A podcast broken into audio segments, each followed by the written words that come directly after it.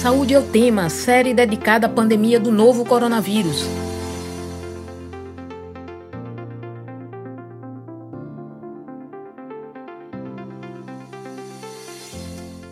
Olá, ouvinte das rádios Universitária FM 99.9 MHz e Paulo Freire AM 820 kHz.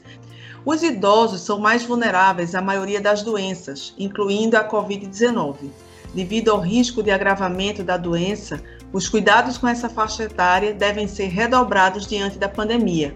Os problemas mais comuns nessa idade, como pressão alta e diabetes, além do organismo não ter mais o vigor da juventude, contribuem para que a saúde deles acabe sendo mais frágil.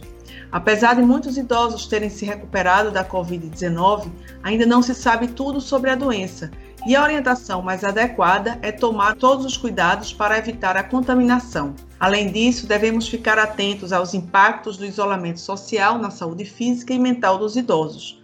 Eu sou Paula Reis, jornalista e professora do Departamento de Comunicação Social da UFPE e estarei com você nessa série especial do Saúde é o Tema sobre a pandemia do novo coronavírus.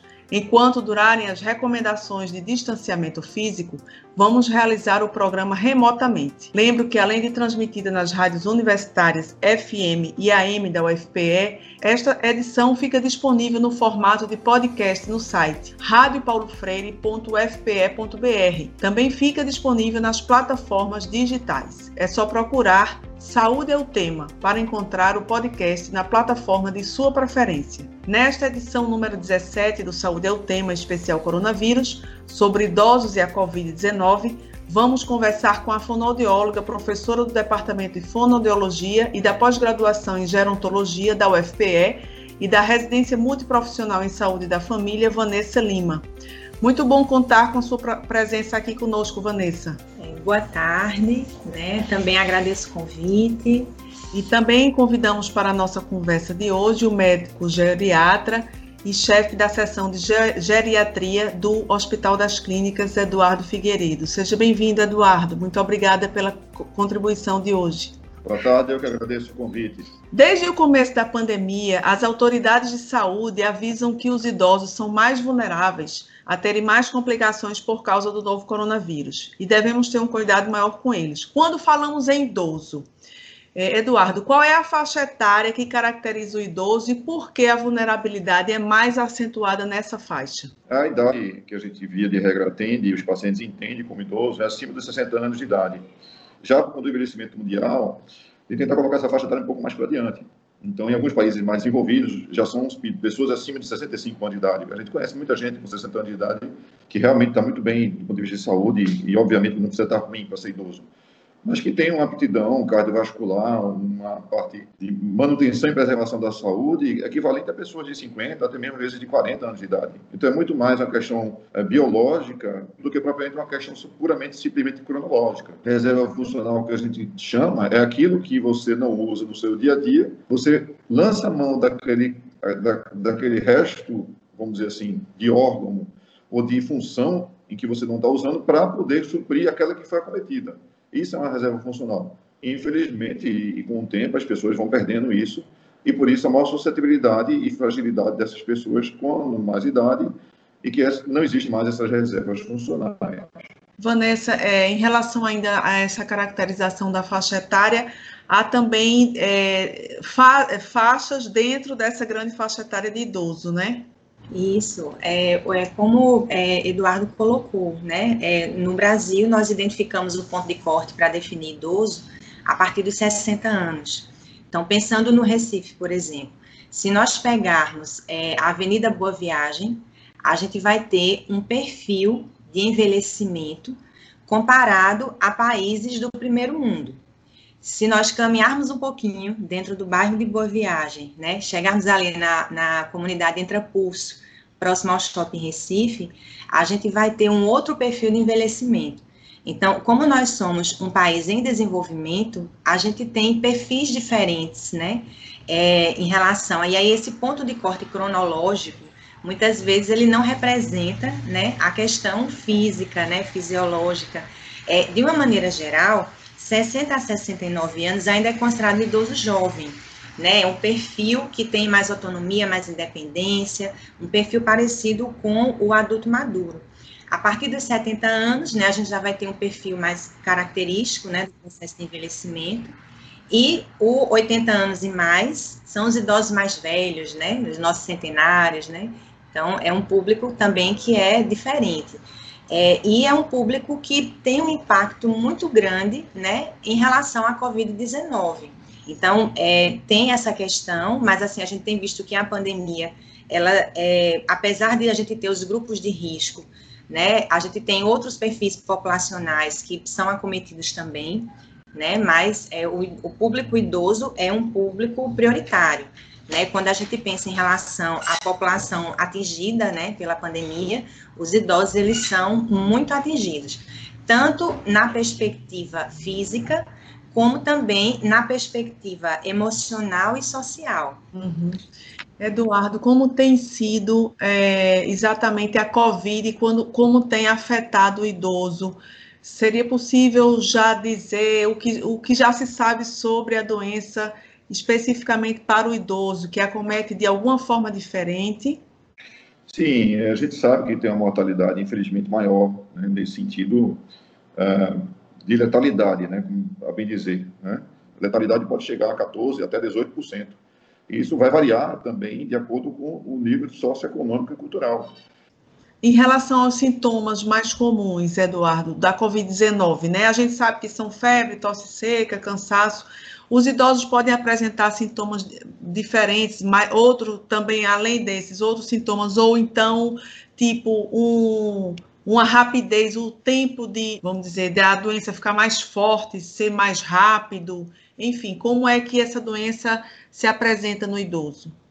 Então a gente tem que ter atenção a essas questões que são tanto manifestações atípicas, onde ele não vai apresentar o quadro clássico de tosse, febre, dispneia, que é o mais comum, mas ele pode manifestar também outras outras alterações, como delírio, alteração do comportamento, ficar mais quietinho no canto, inapetente, e passar despercebido, até que chegue no momento que já é muito grave, para poder levá-lo na emergência e poder ter reversibilidade uh, de alguma coisa.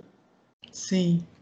É, Vanessa, é, gostaria de acrescentar algum aspecto nessa questão aí de é, Eduardo colocou, quer dizer, não é não, não, não só esses sintomas clássicos, né? Já aparecem outros em relação ao idoso, já tem que ter atenção a outros fatores, né?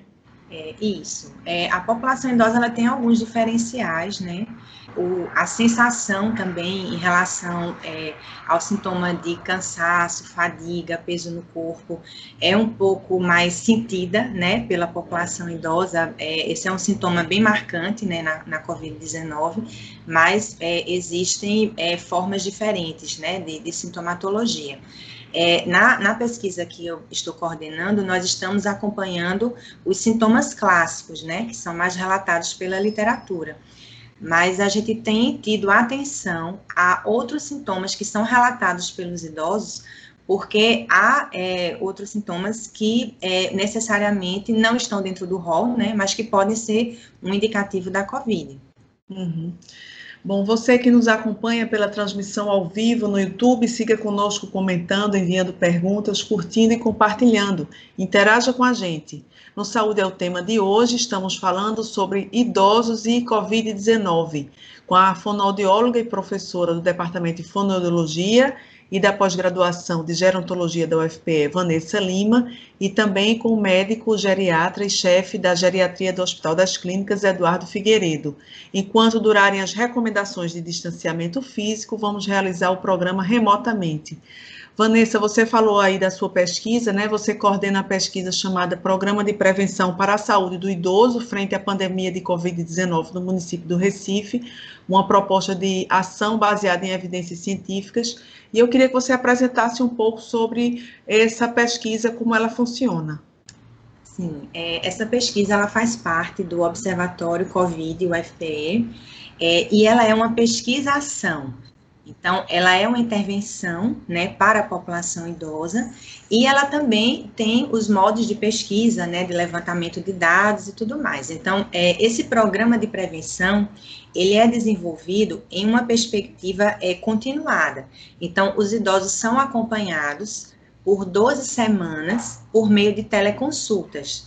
Então, nós temos uma parceria com o Núcleo Estadual de Telesaúde, e aí o núcleo ele está nos apoiando, né, nessa articulação em relação à ferramenta de teleconsulta. É, e esses idosos eles é, recebem uma vez por semana é, essa teleconsulta. Nós temos oito teleconsultoras na pesquisa, é, uma para cada distrito sanitário do Recife. E aí cada teleconsultora acompanha uma média de 20 idosos.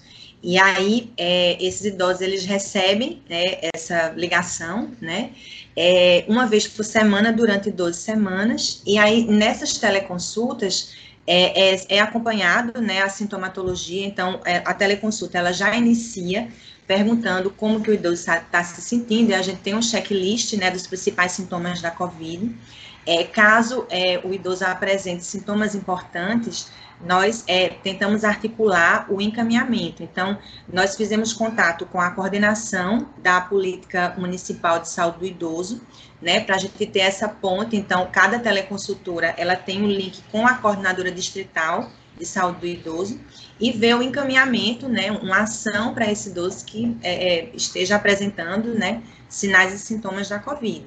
E aí, cada é, intervenção, né, cada é, teleconsulta, ela é, tem uma temática. Então, é, é, assim, é um programa de prevenção, a gente sempre está reforçando é, as medidas preventivas, né, da Covid-19 com o idoso. Então, a gente tem um dia só para falar do que é a Covid, o que causa, é, e é, quais são as formas de prevenção. A gente tem duas teleconsultas para discutir sobre o isolamento social, o distanciamento social, como que o idoso está lidando com isso. É, a gente tem é, dias para discutir é, a questão emocional, né, como que o idoso está se sentindo diante dessa questão, é, é, ações é, relativas à, à, qualidade de vida, então a gente tem um dia para discutir alimentação, um dia para discutir a questão da atividade física, então são 12 teleconsultas temáticas, onde há uma troca, né? Então, assim, um diferencial que a gente está é, observando, né, nessa pesquisa, é que essa informação, ela chega para o idoso de uma forma dialogada. Então, assim, é, nós temos diversas formas de é, é, orientações, né, para a população em geral, né, no país inteiro, nos mais diversos meios, é, mas, de uma maneira geral, são orientações mais verticais, né? Então, fique em casa, né? Lave as mãos, use máscara. Então, é, são orientações mais verticais. E, e, com a teleconsulta, a gente consegue dialogar. Então, o idoso vai dizer o que é que ele acha, como que ele está enxergando isso. E aí, a partir desse diálogo, é, a gente entende, né, e é uma proposta da pesquisa, que essa medida de prevenção, ela seja mais efetiva, porque ela sai da verticalidade e ela vai para o vínculo, né, ela vai para o vínculo, para o diálogo, então, uma questão que a gente também tem ouvido, escutado muito, a gente faz reuniões periódicas, né, com as teleconsultoras, é de que também é um espaço de escuta para o idoso, né, que já está em isolamento, né, que tem todo esse processo. E aí, é, é assim, é, são formas de prevenção. Então, a pesquisa, ela se propõe a, a trazer esse programa, né, com teleconsulta, então o idoso ele está em isolamento, né, assim, é a forma mais segura, né, que a gente tem, que é, minimiza é, é, a possibilidade de contágio, né, e de chegar a esse idoso. E aí, é, essa é a, a, nossa proposta, e a gente tem tido bons resultados, assim, é, a gente ainda não terminou, os primeiros idosos que entraram na pesquisa, eles estão mais ou menos na nona teleconsulta, né, são 12, então nós ainda não finalizamos, mas a gente já recebeu alguns relatos interessantes, assim, de filhos, né, falando é, da importância, né, de que todo dia, naquela semana, o, o, idoso sabe que vai receber uma ligação, que vai ter é, um espaço de fala, de escuta, de troca. Então, nós temos tido bons é, feedbacks, né, em relação à pesquisa.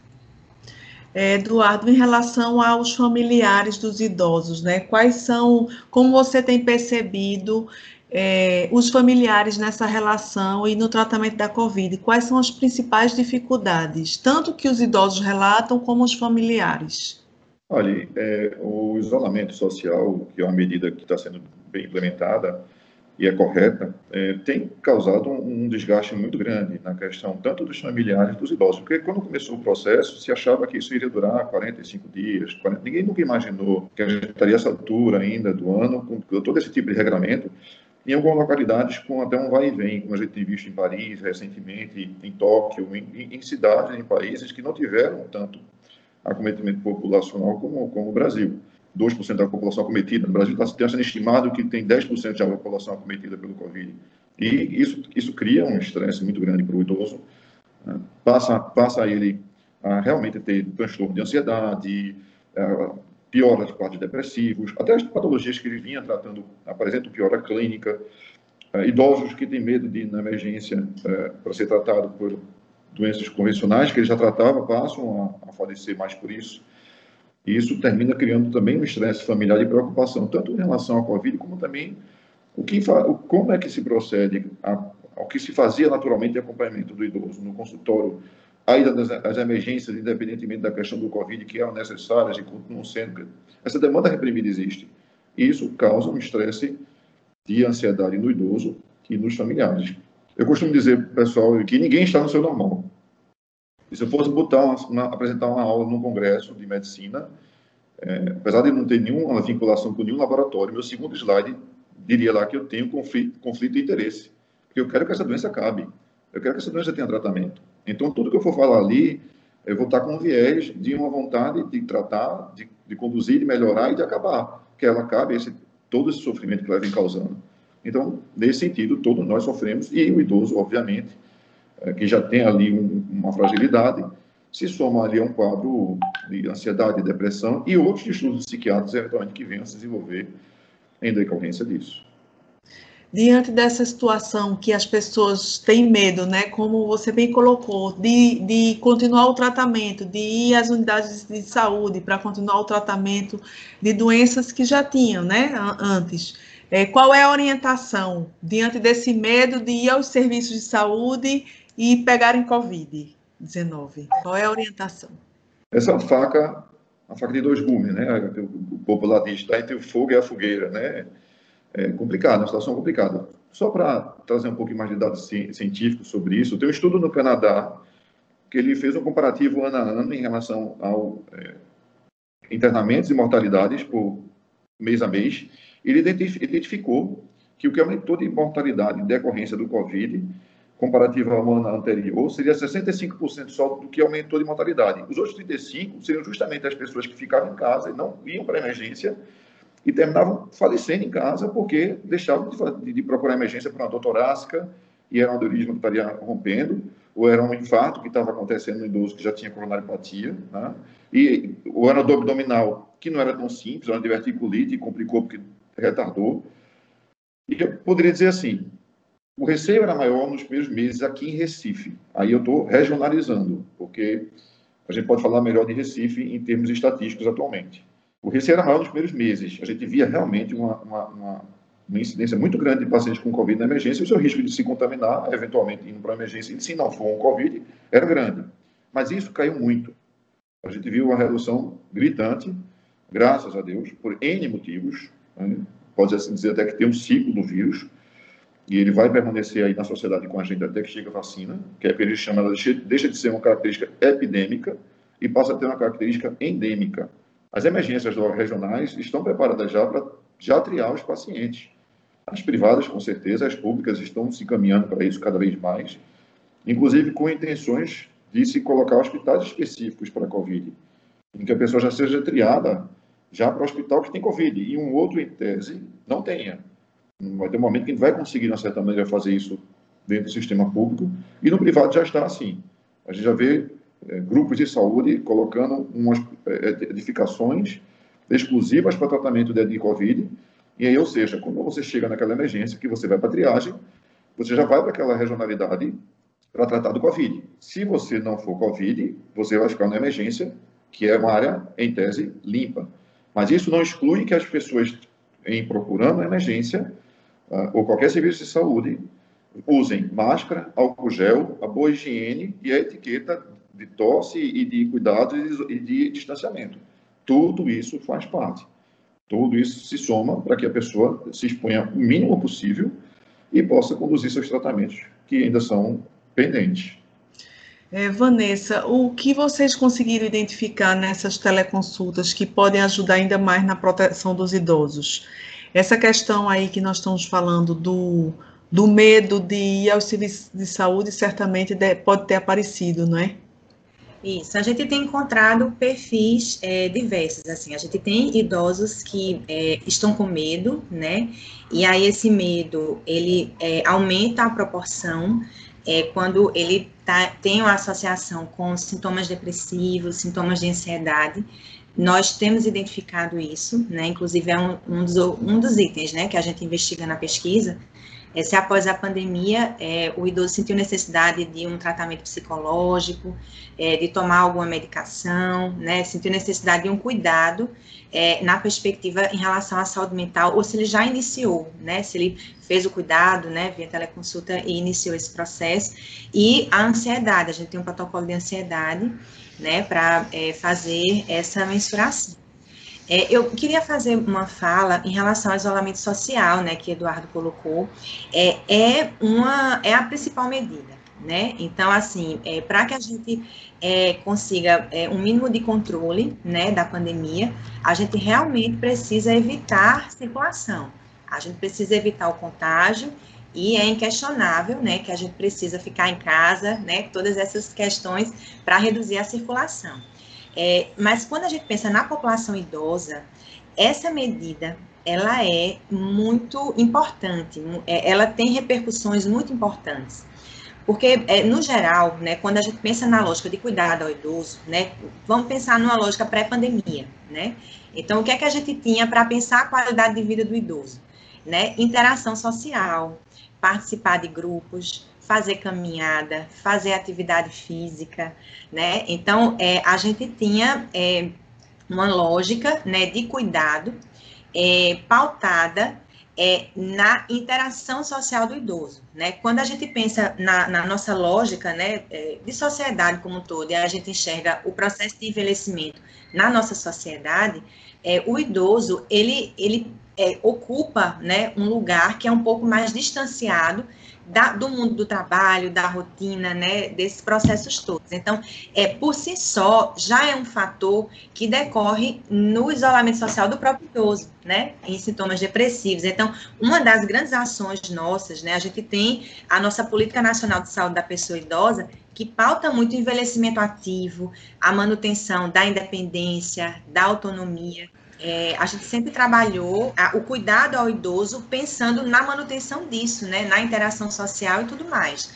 Então, é, dentro dessa lógica, né, quando a gente tem uma lógica de pandemia, em que a principal medida é o isolamento social, a gente tem uma, uma, uma carga importante, né, quando a gente pensa na lógica da saúde do idoso.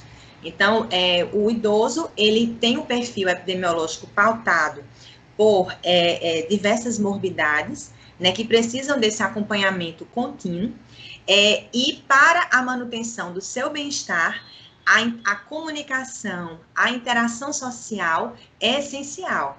Então, quando a gente quebra esse ciclo, né, e aí como o Eduardo colocou, né, inicialmente a gente pensava que seria um período pequeno, mas a gente está vendo que esse período ele tem é, possibilidade de entrar no ano que vem, até que a gente tenha vacina, né? Estamos todos aguardando a vacina.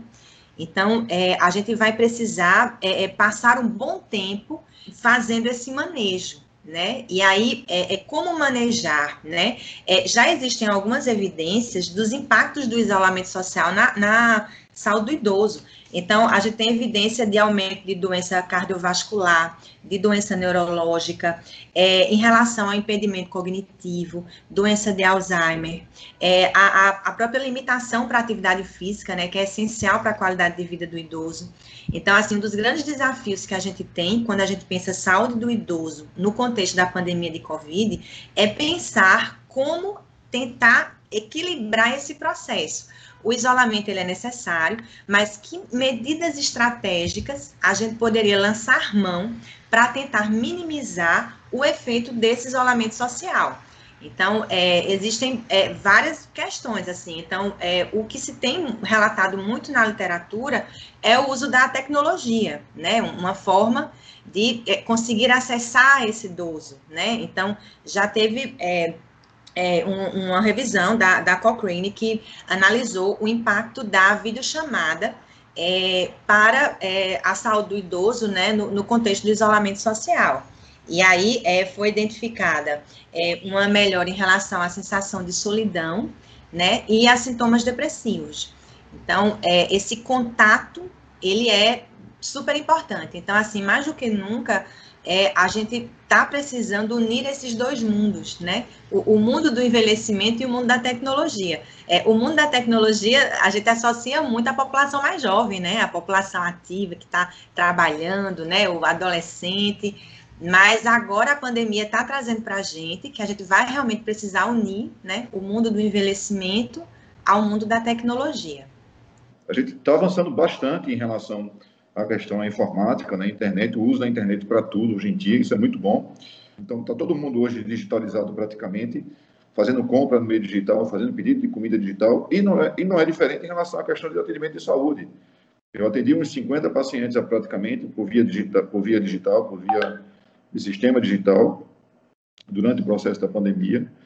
E, e essa questão da, da, do problema psicossomático também tem sido evoluído assim dessa forma, com consultas online, tanto psicologia como psiquiatria. E isso já tem, antes mesmo da Covid, já tem estabelecido no, em avaliações de telemedicina, tanto por via de computador como até por telefone, a influência que era, a diferença que fazia, às vezes, a pessoa dar um telefonema para outra, do ponto de vista aí, terapêutico mesmo, e fazer intervenções psicológicas já via telefone e com boa resposta clínica, com boa evolução do paciente, com melhora de scores de depressão, com melhora de de ansiedade.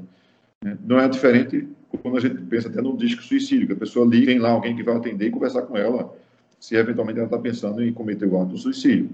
Isso já é usado há muito tempo né? no, meio, no meio de telemedicina, de telesaúde, para bem dizer, né? para não ficar uma coisa só é, médica. E, nesse sentido, não é diferente também na pandemia, agora que a gente vai ganhando escala de poder ofertar à população.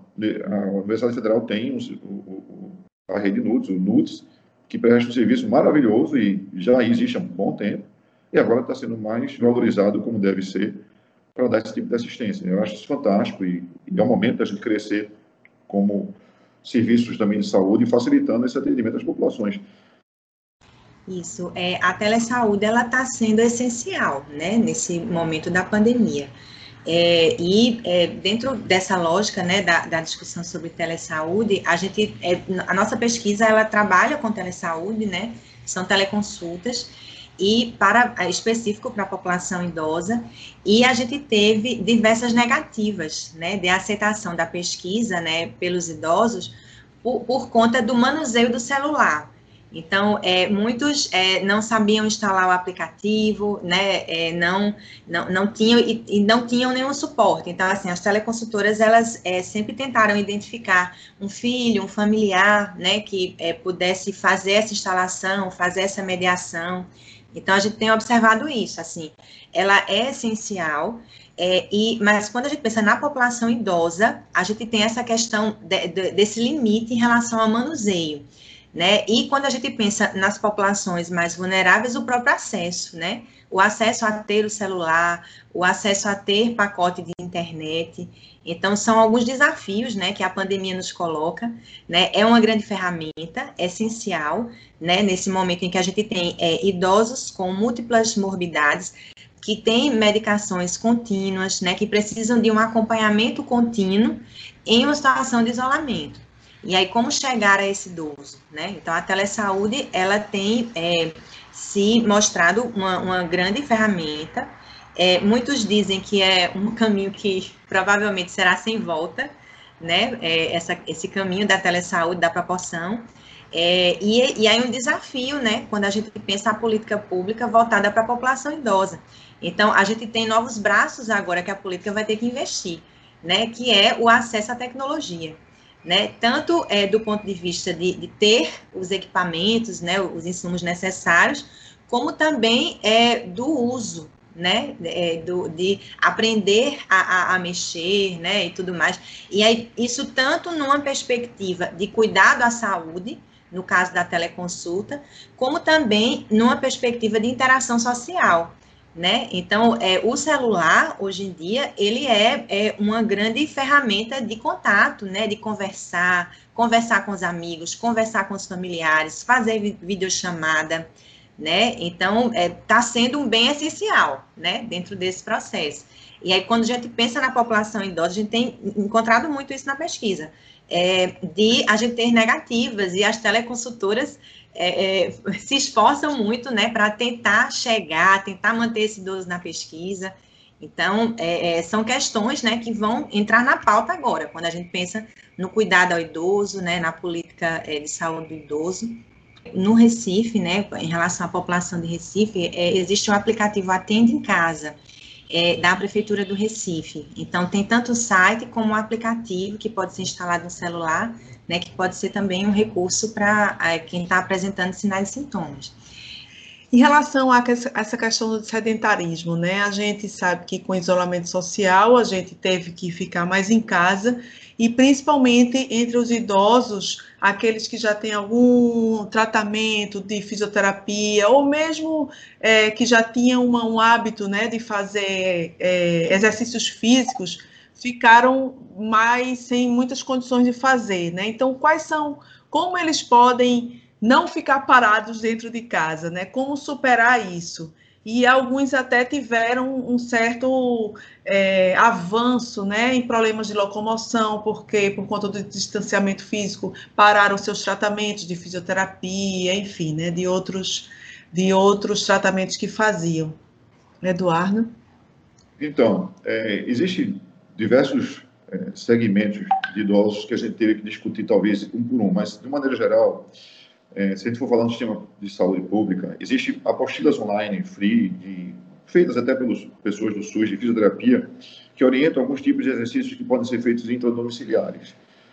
É, em algumas localidades, e aí vai depender da taxa de contaminação, de infecção, de como está o vírus comportando na sua cidade, no seu bairro, para você tomar uma medida mais ou menos. Né? É importante, então, seguir as orientações das secretarias estaduais de saúde municipais, que estão à frente justamente do, da, do desescalonamento do lockdown, tá? de, cada, de cada, isso de cada regionalidade. Então, tem situações hoje em dia, em, em algumas cidades, que já, se, já tem clínica de fisioterapia funcionando, e a pessoa pode se deslocar, tanto pública como privada. Então, ele vai ter que procurar saber informação disso, para poder tomar a medida que lhe cabe. Se ele tem que ir para o fisioterapeuta motor ou respiratório três vezes na semana, e se na sua localidade já está em é, desescalonamento do grau de alerta, então ele pode fazer isso. E aí ele vai ter que só tomar informações junto com as equipes de saúde locais. Se, ele, é, se é particular, liga para o seu fisioterapeuta particular. E se é público, ele procura essa, aquela unidade de saúde que ele tinha antes, por telefone ou por mensagem ou e-mail, para saber como é que está procedendo o seu serviço em relação à volta ou não da fisioterapia pode conseguir tanto atendimento online como atendimento domiciliar. É muito mais fácil, obviamente. Mas se não for, tem também as apostilas, é, como já falei, de, de, exercícios físicos que podem ser feitos durante a quarentena. Existem até vídeos que eu já encontrei na internet de pessoas tentando ajudar mesmo, fazendo vídeos de como você pode se exercitar. E aí, com muito cuidado, porque você nem sempre pode generalizar um exercício é, para todo mundo. Né? Mas é, é hora de você ler, procurar e se informar e vai terminar achando uma maneira. Deixa eu só dar o site aqui do NUTS, que a gente falou há pouco, é, sobre Sim. a questão da, da, teleconsulta. E aí eu vou, vou, aqui dizer o site que a pessoa pode botar no computador é, e vai, vai direto na página do agendamento do NUTS. Então, o que ela vai colocar na barra ali em cima do, da aba do Explorer ou do Google, é, Google Chrome, é o NUTS, N-U-T-E-S, ponto o fpe.br barra coronavírus barra população. Ela bota isso, que ela vai sair na página justamente da área do paciente e lá ele vai poder fazer tanto o acolhimento eh, psicológico ou agendar um tratamento para síndromes gripais, que eu vi até que a próxima data de agendamento aberta é de 19 de agosto. Né? E lá ele marca né, e vai ser atendido e tem os horários de, de 15h30, 15h45, onde ele vai encontrar dentro da página. Qualquer dificuldade, basta botar no Google Nudes, é, o FPE, o Nudes HC, e procurar lá dentro da página do Nudes, que ele vai encontrar também os links para a área do Covid. Tá? Vanessa, que outros conselhos você poderia dar, é, aí já dentro também do que vocês estão observando na pesquisa, para o idoso manter a saúde dentro do isolamento? Isso. É, em relação à atividade física, é, nós é, estamos, a gente tem um dia, né, uma das teleconsultas é para discutir justamente a atividade física, e a gente tem feito orientações é, pensando muito na singularidade do idoso. Né? A gente tem é, cartilha, a gente tem alguns materiais de base, né? A internet tem muito material também, né? Como o Eduardo colocou, de exercícios de alongamento, né? Que podem ser praticados pelo idoso. É, mas, assim, a gente tem diversos perfis de idoso, né? A gente tem o idoso que já está mais independente, né? Que tem uma possibilidade de fazer exercícios mais elaborados. E a gente tem idosos que já têm um grau de capacidade funcional mais reduzida. Então, é para o idoso que tem um, um, grau mais reduzido de capacidade funcional, exercícios de alongamento, né, pode ser interessante. É, os exercícios mais aeróbios, né, eles precisam ser feitos é, para, é, no caso, né, de idosos mais independentes, né, que tenham essa, essa possibilidade. Então, assim, no geral, né, o acompanhamento de um educador físico, de um fisioterapeuta é importante, né, para a gente ver a singularidade do idoso e a gente também ver, é, é, fazer com que esse exercício não possa gerar nenhum dano, né, para uma articulação, né, é, esse, é, que possa decorrer. É, o que a gente tem orientado é, assim, como a gente tem a regra geral, né, do, do distanciamento social, dele tentar praticar essas atividades em casa. Então, se o idoso tem a possibilidade de ter um quintal, né? Ele pode, é, ao ar livre, né, fazer a, a atividade, é, ou dentro de casa, né, é, dentro da realidade de, de cada um, né, ver é, qual o espaço que é possível. Né? E, assim, também acompanhando o perfil de transmissão da doença, talvez uma caminhada, desde que paramentado, é, a OMS coloca que é a máscara para o idoso, é a máscara cirúrgica. A, gente, a população em geral usa máscara caseira, né? E até foi colocada um, um, uma orientação, né, para elaboração das máscaras, né? Então, uma máscara com três camadas, né? Que no meio tenha um, um tecido que tenha a possibilidade de fazer um filtro, isso para caseira. Mas para profissionais de saúde e os grupos de risco, usar máscara cirúrgica.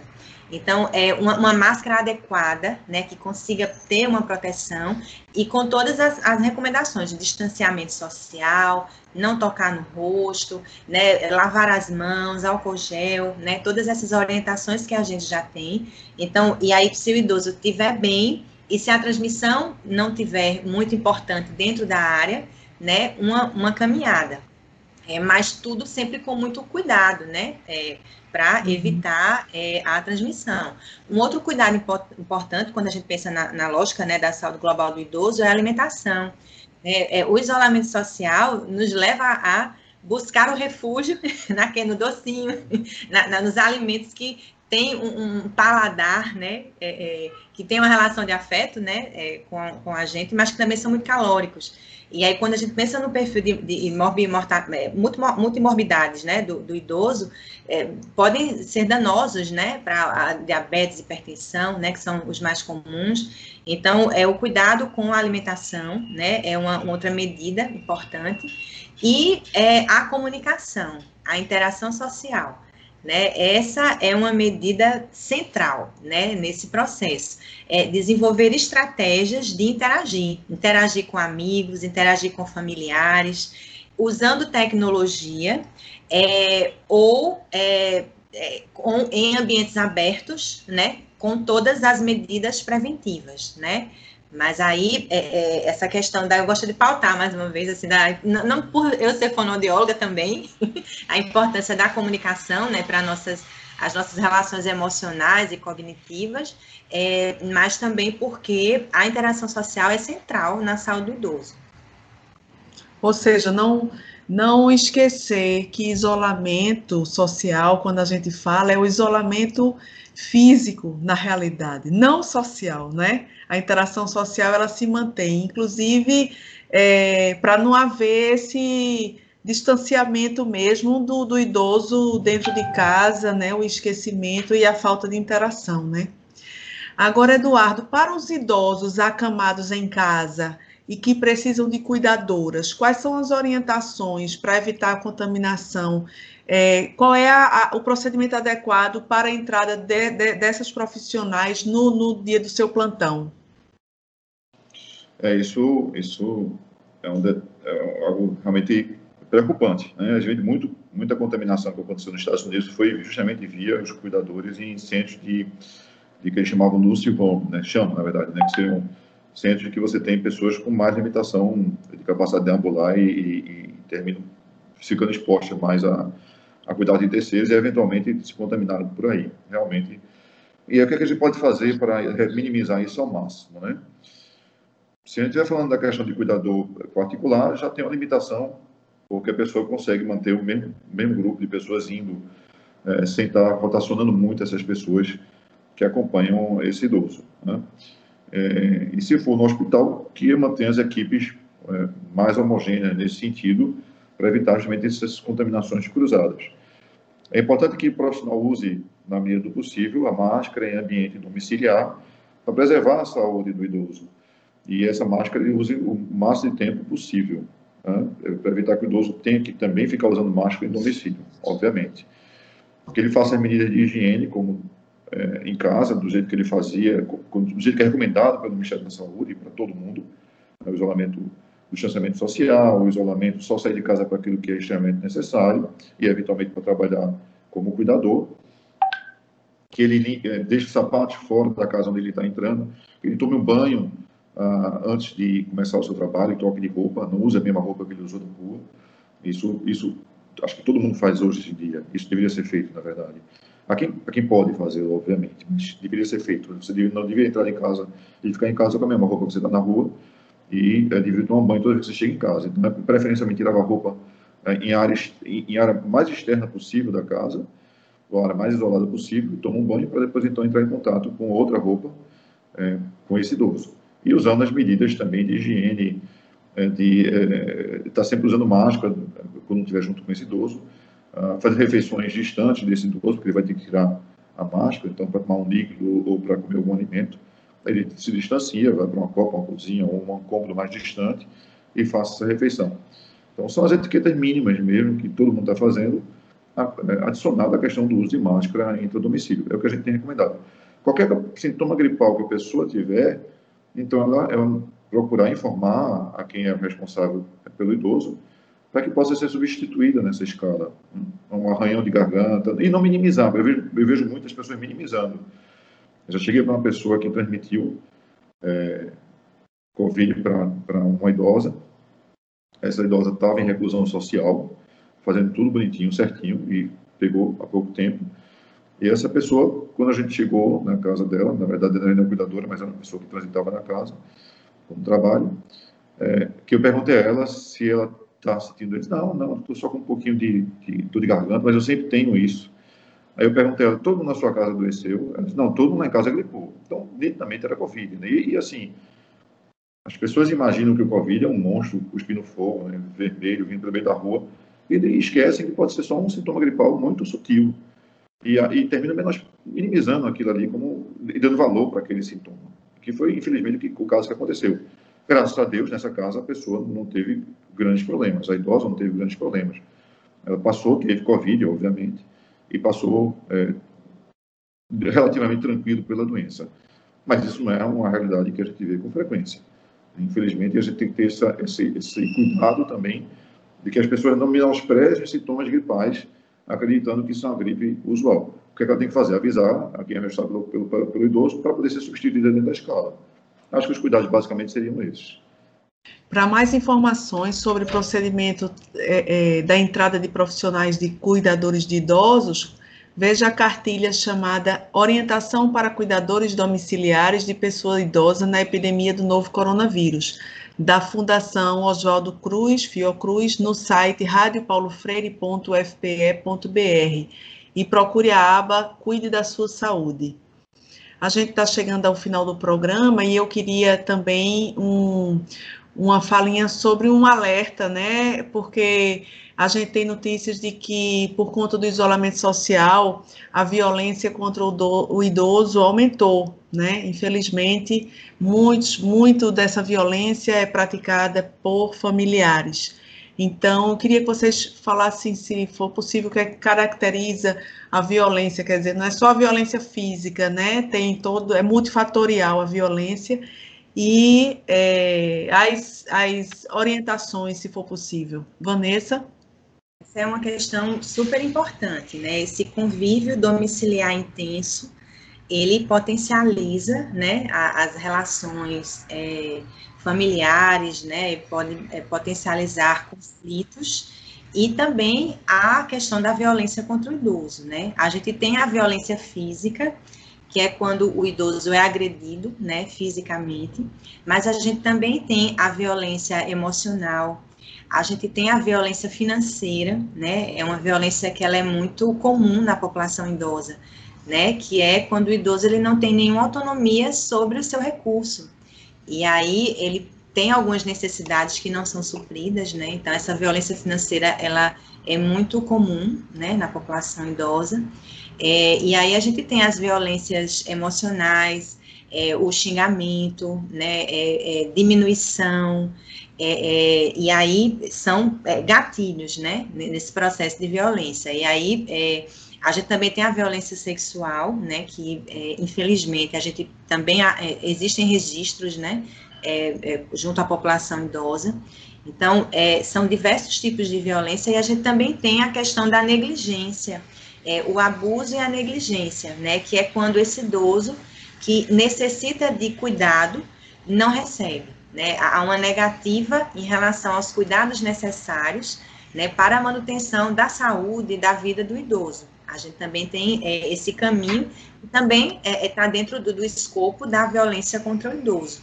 Então, a gente tem diversas é, diversos sinais, né? Então, assim, a gente tem, é, por exemplo, na pandemia agora, a, a, sintomas depressivos e de ansiedade, eles estão comuns, né, por conta da pandemia, mas eles podem ser potencializados por situações de violência. Então, pode ser um sinal também, né, uma depressão mais importante, é, a, a, própria estrutura física, né, é, manchas, são sinais também. E aí, é, no geral, a gente tem é, a, o conselho da pessoa idosa, e a gente tem, é, na, pensando na saúde, né, a rede de saúde e a estratégia de saúde da família.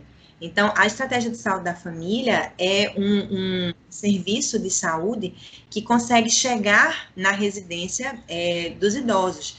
Né? Então, a gente tem a figura do agente comunitário de saúde, que é fundamental nesse processo, porque ele faz a visita domiciliar, ele tem um acompanhamento contínuo e, e, conhece, né, conhece o idoso, conhece a família é, e tem essa percepção das relações, né, do que é que pode estar alterado. Então, é, a estratégia de saúde da família, ela é essencial quando a gente pensa nessa, nessa lógica de é, é, combater, né, a violência contra o idoso. A gente ter a saúde mais próxima, né, dando uma assistência mais próxima a esse idoso. E aí as unidades, elas têm um vínculo importante com as políticas de saúde da pessoa idosa, é, municipais, né, do nível central, também com o Ministério Público. Então, a depender do caso, a estratégia de saúde da família pode fazer os encaminhamentos necessários né? Então, é, no geral, né, quando a gente pensa no, na, na, nossa atuação, né, frente à violência contra o idoso, o primeiro passo é o comunicar, é a gente identificar a situação de violência, né? E aí, a partir dessa identificação, a gente tem caminhos, né? A gente tem caminhos é, é, do ponto de vista de orientação e até nos casos mais graves, né, do, do afastamento, do agressor é, da vítima, que é a, o idoso. Mas, assim, o primeiro passo é a gente conseguir detectar. E aí a gente tem esses sinais, né? Sinais de um sintoma depressivo mais importante. É, a, se você vê que tem uma relação familiar que está quebrada, né? Pode ser um sinal também. E a própria estrutura física do idoso, que também fala por si só. Então, o primeiro passo é essa identificação, né, uhum. é, nesse processo. Mas, é, é, e, é, uma coisa para a gente estar tá mais atento também, né, na pandemia, justamente porque a, a, os números aumentaram de uma maneira importante. Se você é idoso e está sofrendo violência, ou se você conhece algum idoso que está sendo vítima de violência, denuncie. A violência contra a pessoa idosa pode ser denunciada na delegacia do idoso ou na delegacia da sua região. Além disso, a denúncia pode ser feita por telefone através dos seguintes números, válidos em todo o Brasil.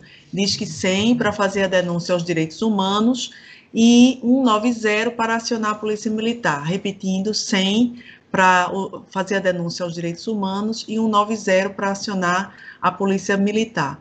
Esses números funcionam diariamente, 24 horas por dia, e a ligação é gratuita.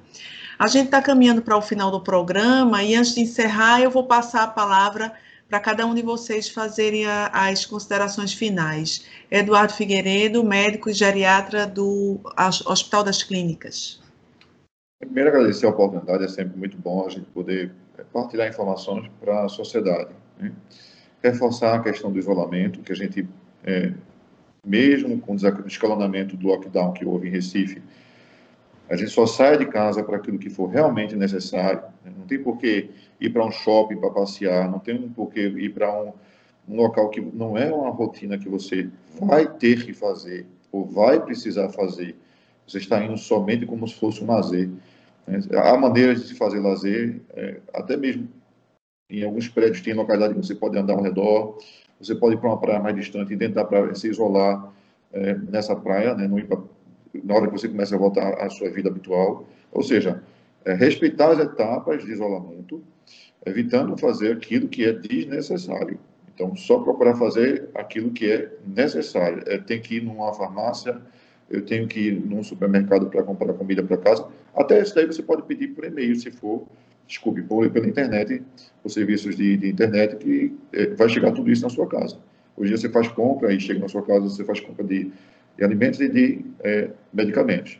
E acho que manter a etiqueta é, social da tosse, os cuidados de higiene básica, o uso de máscara, é, lavagem das mãos com uh, água e sabão e álcool gel. E lembrando que a água e sabão ela é melhor do que o álcool gel e do que o álcool 70. Tá? Ela mata mais o vírus, a água e sabão, do que o álcool. Então, se a pessoa tem uma pia com, do lado do álcool e água e sabão, pode usar água e sabão, que vai ser mais, mais efetivo do que o álcool. O álcool é para quando você não tem acesso à água e sabão. Muito obrigada, muito obrigada, Eduardo Figueiredo, é médico geriatra e chefe de sessão da, da seção de geriatria do Hospital das Clínicas da UFPE. Muito obrigada. Vanessa Lima.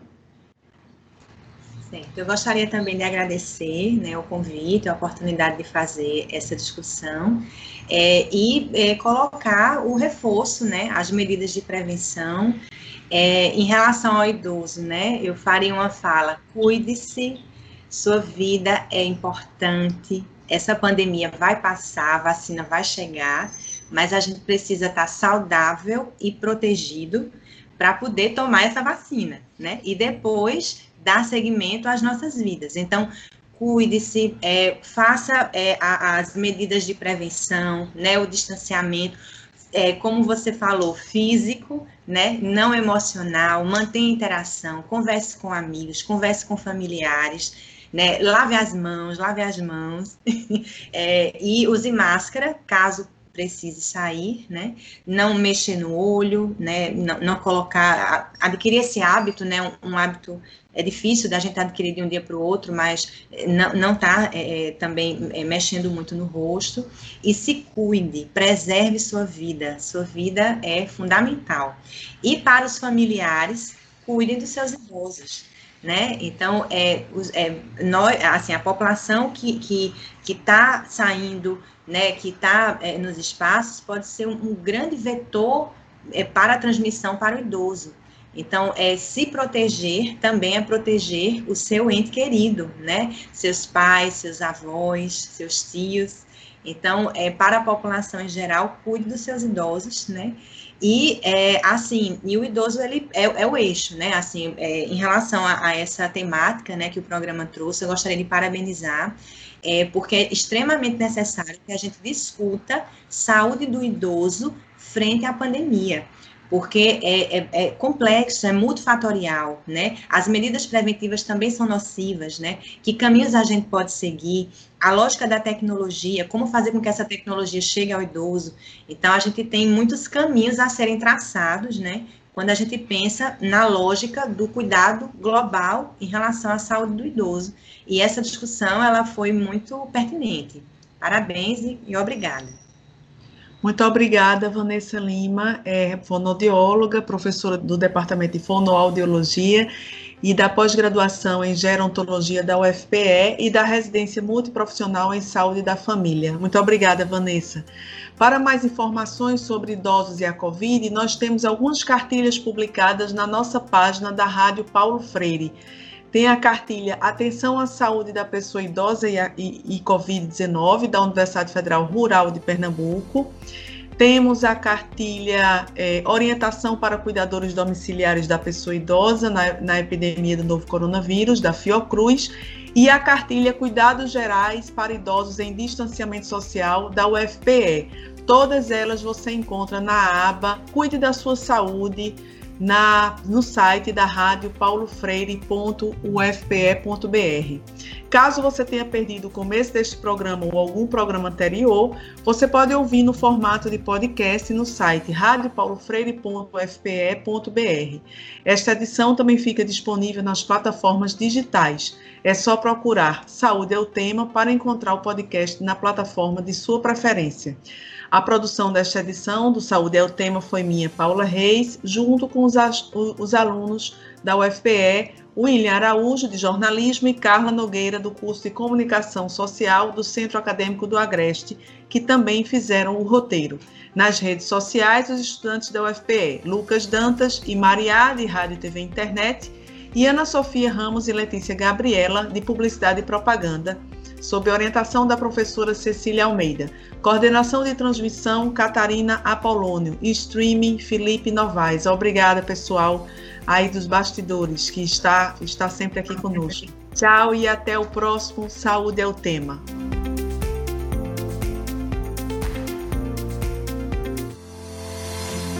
Saúde é o tema, série dedicada à pandemia do novo coronavírus, uma produção da Rádio Universitária Paulo Freire, AM 820 kHz e da Universitária FM 99.9 MHz, com apoio do programa Fora da Curva e da Pró-Reitoria de Extensão e Cultura da Universidade Federal de Pernambuco. A música tema é a faixa Teamwork, de Scott Holmes. Para mais informações, acesse www.ufpe.br/rpf.